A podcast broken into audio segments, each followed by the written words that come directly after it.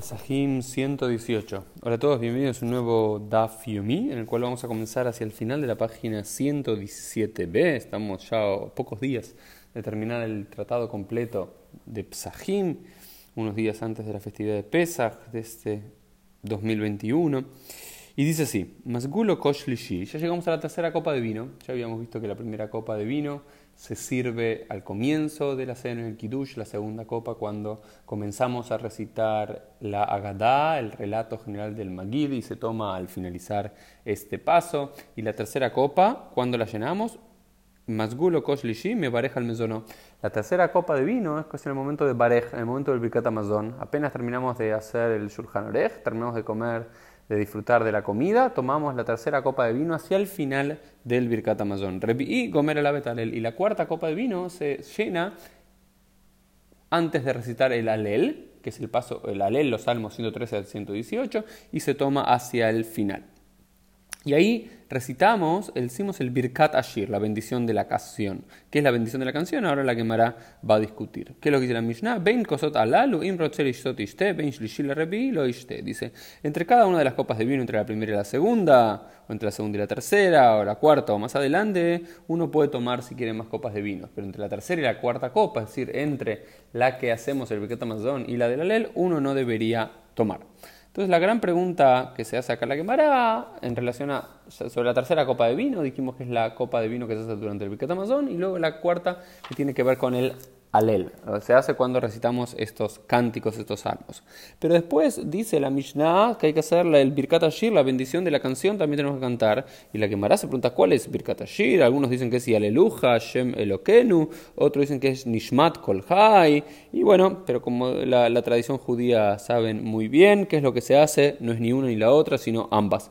Por eso en la noche de Pesach cantamos Aleluja, Shem Elokeja y también Nishmat Kolhai. Y otra de las cosas que se recita es el Alel el gran salmo. Y el gran salmo es el Salmo 136, nos dice la Gemara. ¿Y por qué eh, lo recitamos? Porque, ¿Y por qué se dice eh, eh, el Alel Agadol? Belaman y Kresh Alel Agadol. ¿Por qué se llama el gran salmo?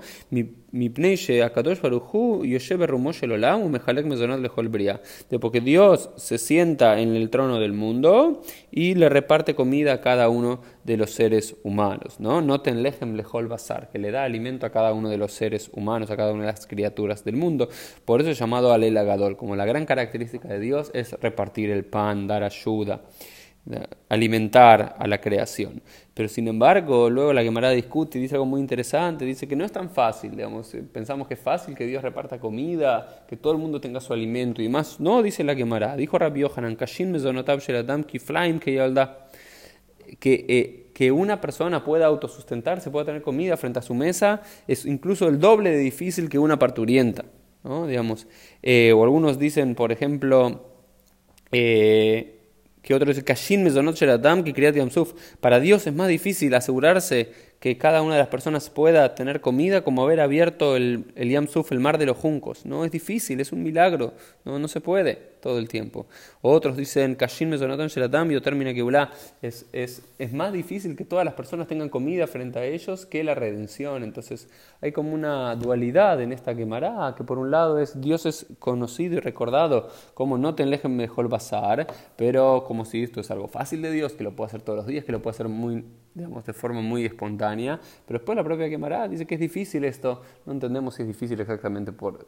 Eh, de forma divina, que a Dios le cuesta o que al ser humano le cuesta llenar comida en su mesa. ¿no?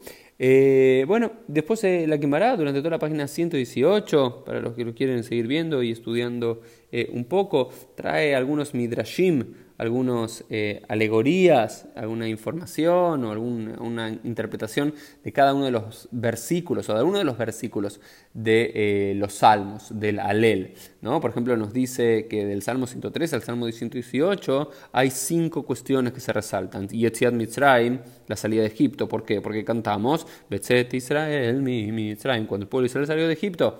Y también recordamos el Kriyat Yamsuf, ¿Y por qué Kriyat Yansuf? Porque decimos Ayam Ra'a Bayan Os. Y, también recordamos el Matan Torah, la entrega de la Torah, Earim Rakdu Heilim. ¿Ok?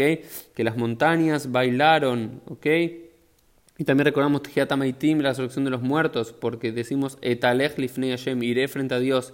Y también recordamos el Hebrew el Mashiach, los dolores del palto del Mesías, porque decimos Lolanu, Donai Lolanu, no para nosotros Dios, no para nosotros Dios. Entonces, bueno, acá hay unas interpretaciones lindas, algunas midrashim, algunas historias de eh, diferentes versículos eh, bíblicos que corresponden a los salmos. Esto fue un poco el Dafyomi del día. Nos vemos Dios mediante en el día de mañana.